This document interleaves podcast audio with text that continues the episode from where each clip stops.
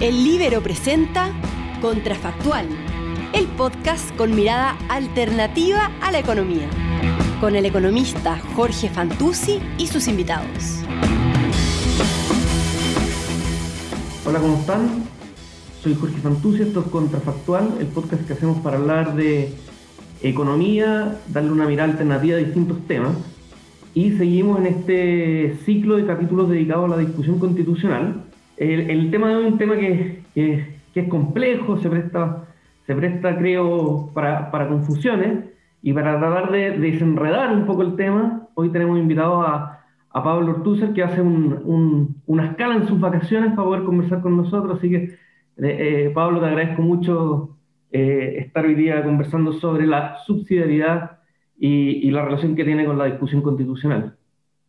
No, muchas gracias por la invitación. Yo feliz. Mi, mi tema de tesis doctoral, así que eh, feliz de conversar de él. Oye, bueno, no sé si vamos a llegar a, esas profundidades, pero, pero ya, ya, te quiero preguntar por qué es importante, por qué motiva tu tesis, pero, pero quiero hacerte la, la, la primera pregunta, la, más, la más obvia de todas, y, y es, ¿qué es la, subsidiariedad, ¿cómo la podemos definir? ¿Cómo la podemos entender? Eh, tal vez con un, en un alcance tal vez coloquial del, concepto.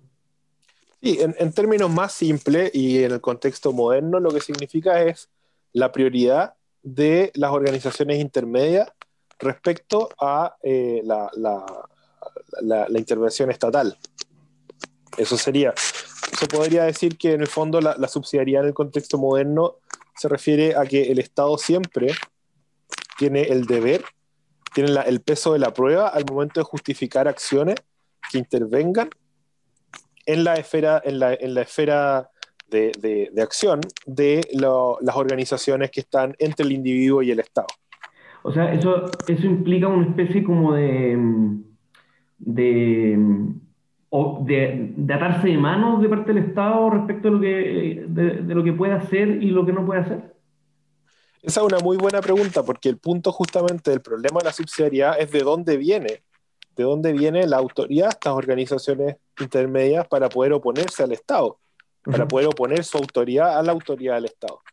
Según las, las teorías modernas de la soberanía, esto es medio imposible, porque sería el propio Estado el que le concedería graciosamente a estas organizaciones ¿cierto?, en su espacio para operar. Pero según la tradición de la subsidiariedad, en realidad estas organizaciones son previas al Estado, no solamente históricamente, sino también en, un sentido ontológico. Son previas al Estado porque, porque son, son eh, grupos, son, son organizaciones que, se, que, eh, eh, preexistían a, la, a la conformación de los Estados nacionales, por un lado, pero que también están especializadas en cumplir funciones específicas que el Estado es incapaz de cumplir con la misma eficacia y con la misma y, y, y, además incapaz de cumplir de manera directa. Por lo tanto, siempre termina. Perdón. Pero, esta, es una, una, dimensión como, eh, no, no, sé si está bien dicho, pero como negativa de, de, de la subsidiariedad, en el sentido de, es una obligación de no hacer o una invitación a no hacer. Pero, pero hay además una dimensión positiva de la subsidiariedad en el sentido de, de que el Estado ayude a fomentar estos cuerpos intermedios.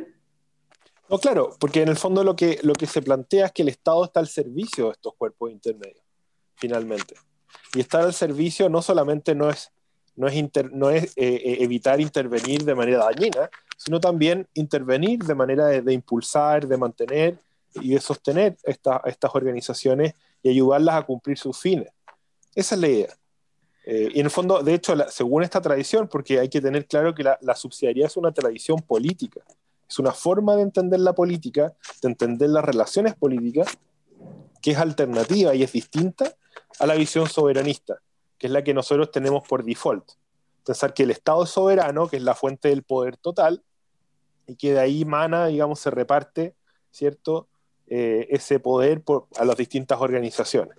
Esto como, eh, como teoría política se relaciona como con, con, las vertientes del liberalismo, ¿no? Ahí es que la, la, la historia de la subsidiariedad es muy, se remonta muy atrás eh, y dentro, dentro de sus manifestaciones ya más actuales, posteriores, uno puede ver que las ramas se van hacia el federalismo, a la tradición de, bueno, a, casi todas las tradiciones eh, federalistas, por ejemplo, que son una manifestación moderna de ciertas concepciones que se remontan a los orígenes de la, del principio de subsidiariedad, donde básicamente el Estado está al servicio de, eh, de los cuerpos intermedios y, de las organizaciones de base. En el fondo se busca que el poder fluya de abajo hacia arriba y no de arriba hacia abajo. Eh, pero, sin embargo, toda la, en el fondo, los estados nacionales modernos están casi todos constituidos desde las visiones soberanistas que vienen del, absolutismo y que plantean que finalmente el poder eh, o, Dios se lo entrega por completo a la cabeza de Estado o el pueblo se lo, se lo entrega por completo a la cabeza de Estado y luego la cabeza de Estado reparte este, estas capacidades. Esta es una visión distinta, una visión alternativa. Su, sus raíces, eh, su, momento de mayor consolidación se encuentra en la Edad Media, o sea, ya bastante distante al contexto en el que estamos hoy. Porque los ignorantes como yo generalmente no, no, no, llegamos tan atrás eh, en, en, la historia de la subsidiariedad. Yo, yo, yo la tengo más asociada a, a, la doctrina social de la Iglesia a principios del, del siglo pasado, ¿no es cierto? Eh, claro, que la Iglesia, perdón, la, iglesia, eh, la iglesia, eh, dentro de su tradición, tenía, tiene esta, eh, digamos, esta, filosofía estaba contenida en la tradición de la iglesia y fue a la, a la, que la iglesia le echó mano en el momento en que se vio atacada tanto por la conformación de los estados nacionales como después por el crecimiento de los totalitarismos. Pero es una filosofía que no fue inventada a fines del siglo XIX, sino que viene de mucho más atrás y uno la puede remontar, porque es más o menos lo que yo hago en mi tesis, a la tradición judía previa al cristianismo, ¿cierto? Donde los judíos construyen una forma de relacionarse con el imperio romano en que, en que ellos aceptan la autoridad del emperador, pero solo en la medida, porque ellos creen que hay un solo Dios y que, y que, y que la, invasión de los imperios que invaden, digamos, el, el, el mundo judío eh, es deseada por Dios para castigarlos por sus pecados, pero al mismo, al mismo tiempo consideran que esa invasión tiene que ser funcional al, cumplimiento de la ley divina. Entonces se genera una situación muy extraña que, es imposible que se hubiera generado en contextos eh, politeístas o, paganos más tradicionales, eh, en la cual se reconoce la autoridad del poder invasor, pero al mismo tiempo se le limita y se le encausa, se, se le fijan obligaciones que tienen que ver con, eh, con la, ley divina, digamos, bajo, a la cual está sometida el pueblo israelí. Esa es la, el pueblo judío. O sea, va mucho más atrás que lo que, entendemos, entendemos típicamente. Oye, y, volviendo, digamos, al presente, cuando, para hacerlo súper concreto para los que nos están escuchando, cuando hablamos entonces de, de tal vez en el Chile actual, cuando hablamos de subsidiariedad, eh, eh, Estamos hablando entonces de, la relación que tiene el Estado, por ejemplo, con asociaciones gremiales, clubes de adulto mayor, eh, eh, juntas de vecinos, la Teletón. Ese es el, ese es el ámbito de, acción que, o, la, o, mejor dicho, lo, que ocupa la subsidiariedad cuando pensamos respecto al rol del Estado, ¿no? Por supuesto, y la familia, que, es una de las organizaciones centrales más fundamentales y básicas. Eh, también es, eh, en el fondo, y, por lo tanto esto cambia también la, forma en que uno piensa la intervención estatal. Es distinto decir que el Estado se haga cargo de esto a que el Estado nos ayude a hacernos cargo de algo. Eh, en, en, ese sentido, lo que la subsidiaria busca es una forma de intervención estatal que es habilitante de los cuerpos intermedios y no una que sea que los desplace o que los reemplace o que pretenda reemplazarlos, porque muchas veces eso es imposible. Oye, y eh, aquí, aquí viene, aquí viene mm, tal vez un, un, montón de preguntas que, que tengo respecto de, de la relevancia eh, que tiene la, la, subsidiariedad. Ahora entramos en esta discusión constitucional. Entonces, la, la primera pregunta que uno se hace es, eh, ¿por qué es importante discutirla? Digamos? tú, tú decías que, que, tiene que ver con una concepción política también. Eh, es algo, es algo que, es debatible, bueno, obviamente es debatible, pero que, que será como foco de discusión eh, durante la, la, convención, del desarrollo de la convención. Yo creo que va a estar en el corazón de la discusión de la convención, a pesar de que la subsidiariedad no es algo que uno diga, oye, es que hay que, hay que derogar esta ley de la subsidiariedad porque esa cosa no existe. De hecho, no, está, la palabra, explícita en la Constitución. No, la palabra no está en la Constitución, es un principio arquitectónico. Por eso digo que es, una, es un paradigma político, es una forma de entender las relaciones políticas, el rol del Estado, el rol de la familia, etcétera, etcétera. Nosotros los últimos años hemos tenido intensos, intensos momentos de debate respecto a la subsidiariedad sin necesariamente nombrarla. Un caso, por ejemplo, es el de la objeción de conciencia institucional. En el caso de los abortos, en las clínicas de, digamos, de, que, tienen un, que tienen un núcleo cristiano, digamos, que son clínicas que son formadas bajo una doctrina cristiana y con esa, que por lo tanto consideran que el aborto es algo eh, que, que, no, que, no, está bien, que es un, un, pecado y que no se debe realizar.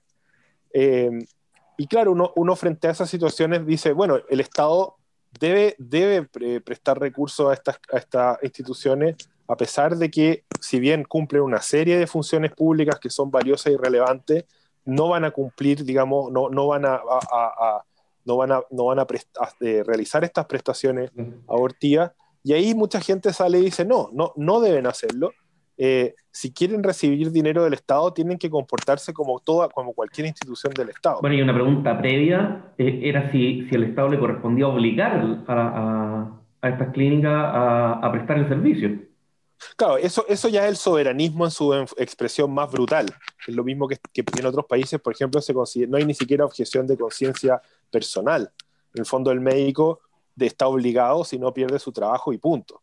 Eh, en este caso, esa esfera fue protegida porque venimos de años de liberalismo que más o menos han, generado conciencia respecto a, lo valioso que es la, posibilidad de defender este, este, este ámbito, digamos, de, autodeterminación individual, pero luego está la esfera de la, de la autonomía de las instituciones. Y mucha gente dice, bueno, pero si es una clínica privada, que sea privada, y, listo, pero si quiere, si quiere recibir dinero público tiene que someterse a, las reglas que rigen las instituciones del Estado. Y, que esa es la idea básica del régimen de lo público que ha impulsado Fernando Atria, que es una visión radicalmente soberanista y opuesta a la subsidiariedad. el eh, Estado por sobre el, cuerpo intermedio, digamos. Claro, es una, es, es una visión del Estado, de un régimen estatal que es neutralizante, que y, que debe ser replicado eh, hacia abajo por todas las organizaciones, sean públicas o privadas. En el fondo, lo que el libro, lo que pretende Fernando Atria es que las instituciones intermedias eh, se sometan al régimen que tiene las instituciones que son parte del Estado.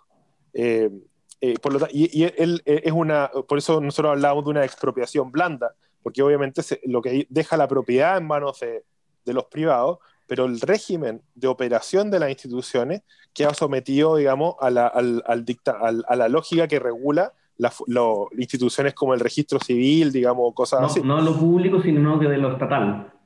Exactamente. Oye, eh, pero, pero mira, mi, mi pregunta es, eh, yo, sé que, yo sé que ha sido, eh, la subsidiariedad como concepto ha sido parte del debate, ¿no es cierto? Tal vez de, de manera tácita.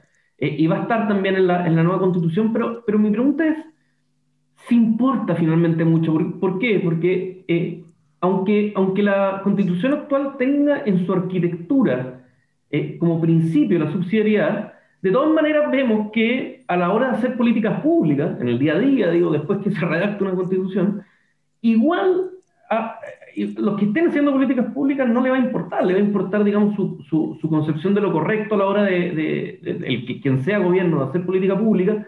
Y si, bueno, y si no es subsidiaria, bueno, eh, para esto salimos elegidos. Esa es como la, la, respuesta que te van a dar, ¿no es cierto? No es nada muy... sí, sí. Es que la, la, subsidiariedad es muy importante como, como eh, fundamento de comprensión del orden político.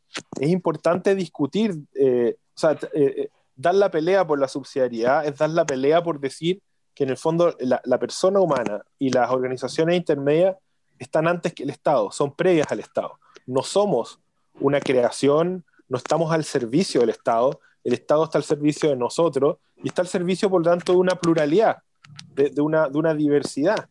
No, no, somos un regimiento, digamos, eh, dirigido por, por, el Estado.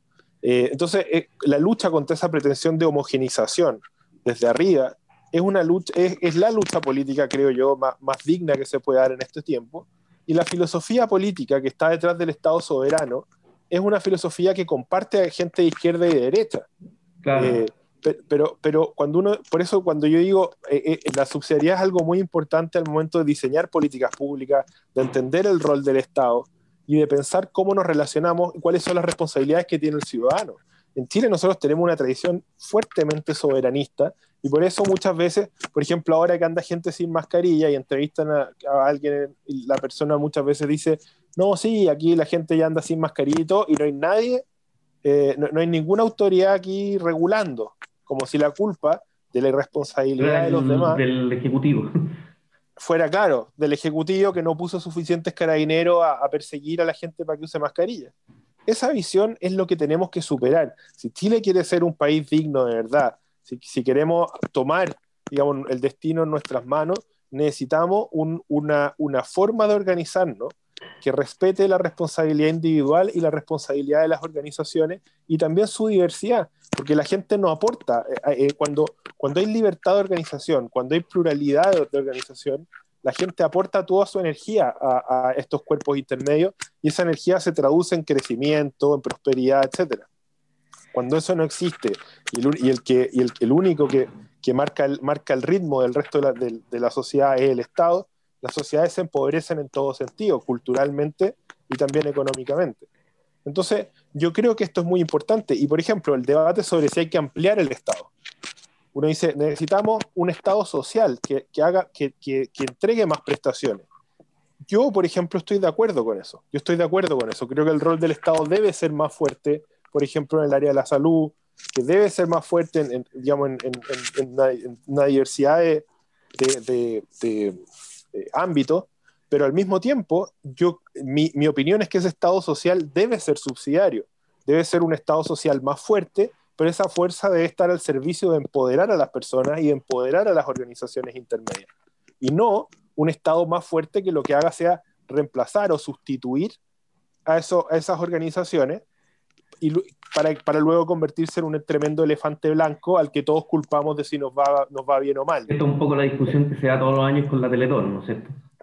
Exactamente. Ese es un muy buen ejemplo porque la Teletón, eh, la izquierda, eh, ciertos sectores de la izquierda llevan años criticándola y la crítica es una crítica muy vacía. Es básicamente esto no es estatal. Y como no es estatal, te dicen... Siendo un problema la público. la, la Teletón lo que hace es reflejar el déficit de, un déficit del Estado en vez de mostrar una fortaleza de la sociedad civil, que es lo que es. Porque además, uno dice, pero si el Estado, el, Estado tiene un fondo para el, FONADI, un fondo para la discapacidad, pero, pero al, momento de repartir la torta, ¿cierto? Eh, el, jamás, jamás, dado que el Estado tiene una serie infinita de preocupaciones, etcétera, etcétera, y funciones, los discapacitados jamás tendrían eh, la, la, intensidad de cuidado y de movilización de recursos que, que tiene la Teletón. Jamás les tocaría un, una, jamás se podría generar una institución con esa intensidad de trabajo, con ese nivel de organización y con ese nivel de especialización desde el Estado. y la pregunta incluso más simple es, ¿para qué el Estado va a querer ir a hacerlo si es que ya existe? Es que existe. claro. No, no, por supuesto, pero es que además, eh, yo esa fue la discusión que tuve con Giorgio Jackson una y otra vez. lo obvio, claro, es, que no está roto, ¿para qué quería arreglarlo? aquí, aquí, tenemos. Pero por eso, él, me decía, pero es que esto es lo que refleja que el Estado no, el Estado no está cumpliendo su rol.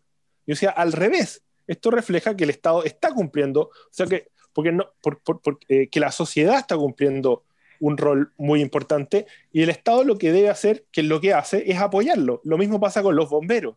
Los bomberos reciben financiamiento público, pero no una institución inventada por el Estado y el Estado en realidad si se traspasaron esas funciones a él, probablemente no podría cumplirlo con ese nivel de eficacia y de dedicación. Claro.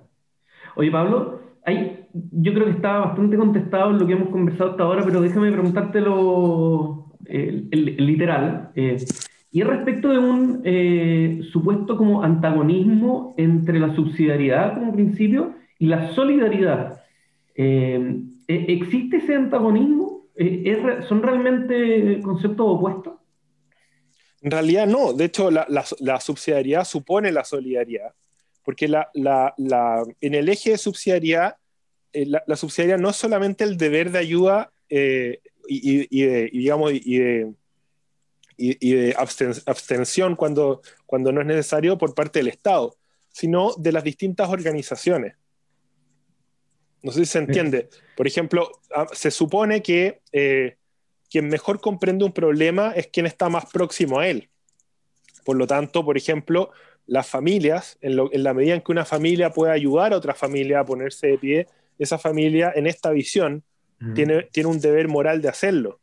Entonces, no solamente que el Estado esté ayudando para abajo y el resto sean organizaciones que, que cada una vela por, por intereses parcial, totalmente parciales o egoístas, sino que también las organizaciones tienen un, un, deber moral de ayudar a otras organizaciones que se encuentren en problemas, tanto eh, para, para, digamos, para, para, para, organizarse y para también para mantenerse funcionando. Eh, entonces, es una visión justamente lo contrario, que promueve la, la solidaridad y que la, y que la, y que la antepone, pone la intervención estatal como un último recurso. Eh, esto es fácil pensarlo, por ejemplo, en el caso de los niños es obvio que el Sename, que un, hogar eh, administrado por funcionarios del Estado, sea la última opción posible para, para que se críe un niño que no, cuyos padres no, no están en condiciones por... por, porque, eh, idealmente la familia estaría primero, ¿no es cierto? Claro, la prioridad obviamente para la crianza de los niños tiene que estar en las familias. Y para eso se necesitan otras familias que se hagan cargo de esos niños.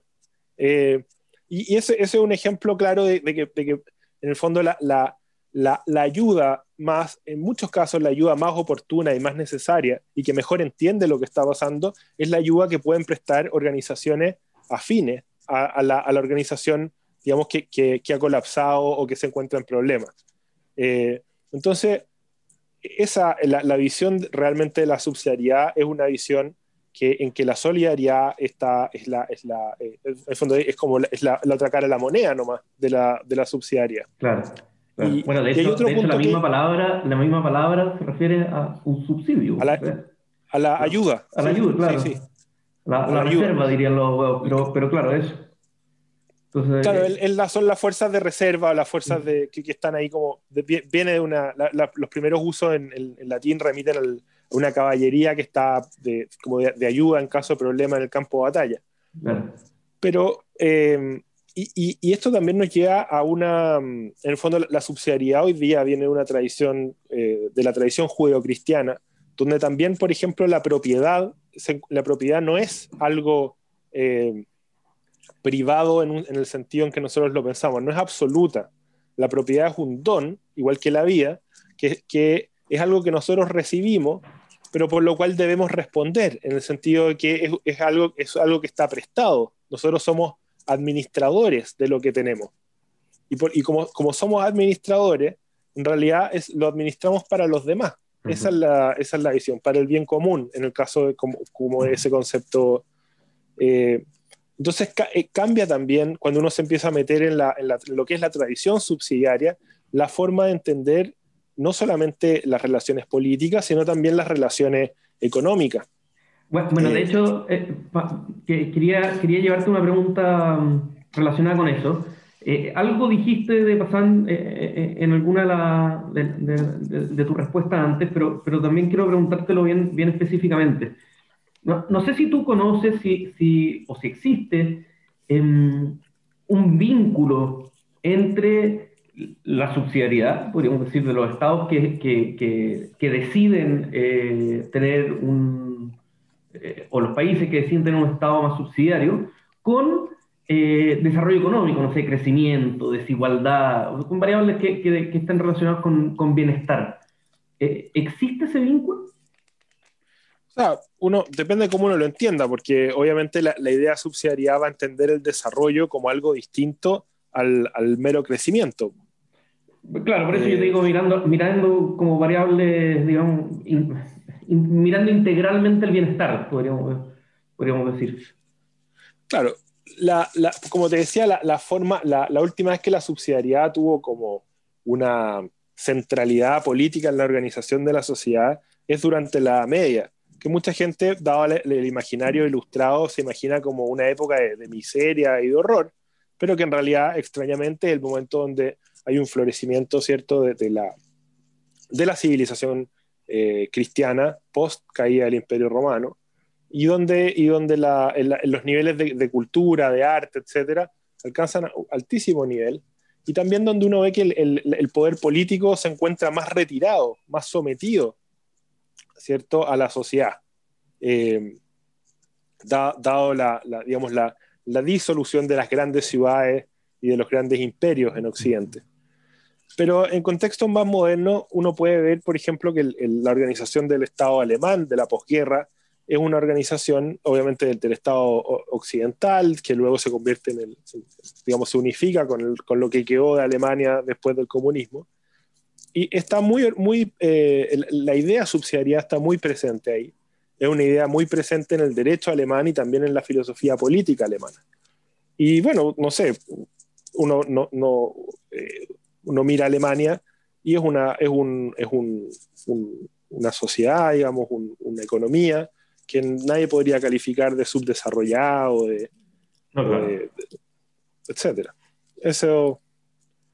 Pero, pero mi punto va más a cómo entendemos, cómo afecta la noción de subsidiariedad eh, nuestra concepción sobre la economía.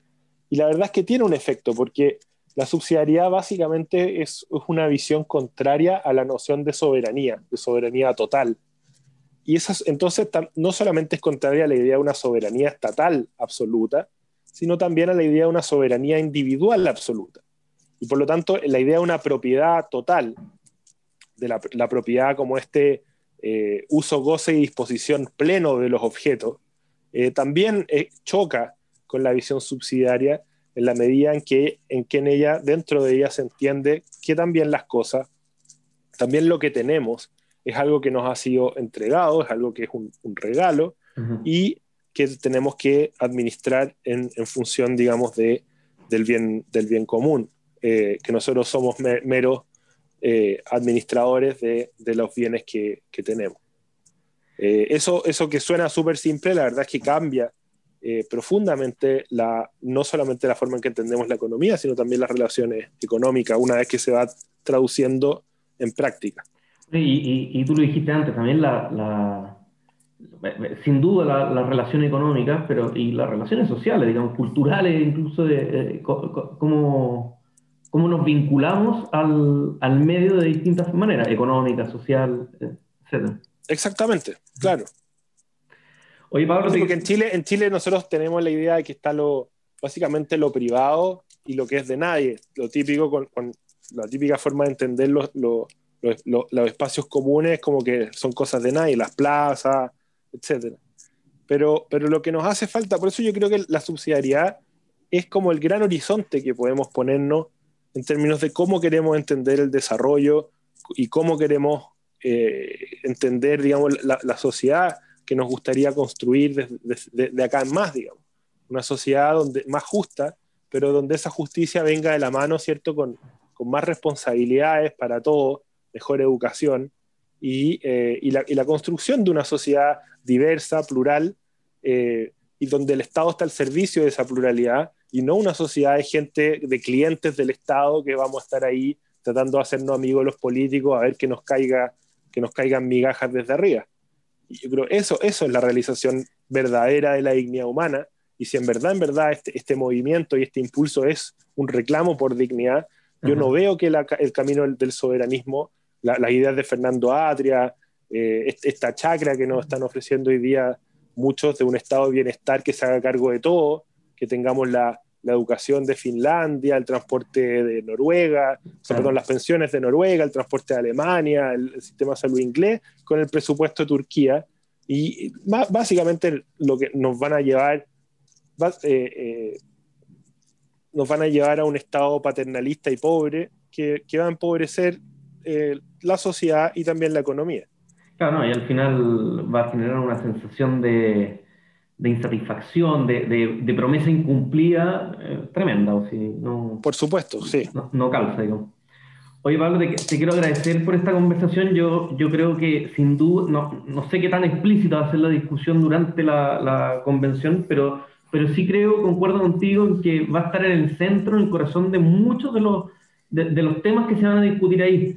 Eh, eh, los derechos, los cuáles son los derechos sociales que se van a incorporar, cuál es el, el, el, rol de la familia, bueno, en fin, hay un sinnúmero de cosas que, que están en la Constitución y como dices tú, eh, es la, la subsidiaria es parte de la arquitectura que está detrás de, de, la constitución actual y hay que ver qué pasa con la, con la nueva constitución que tendremos. Así que un temazo, te agradezco por, por traspasarnos tus conocimientos, tus tu estudios.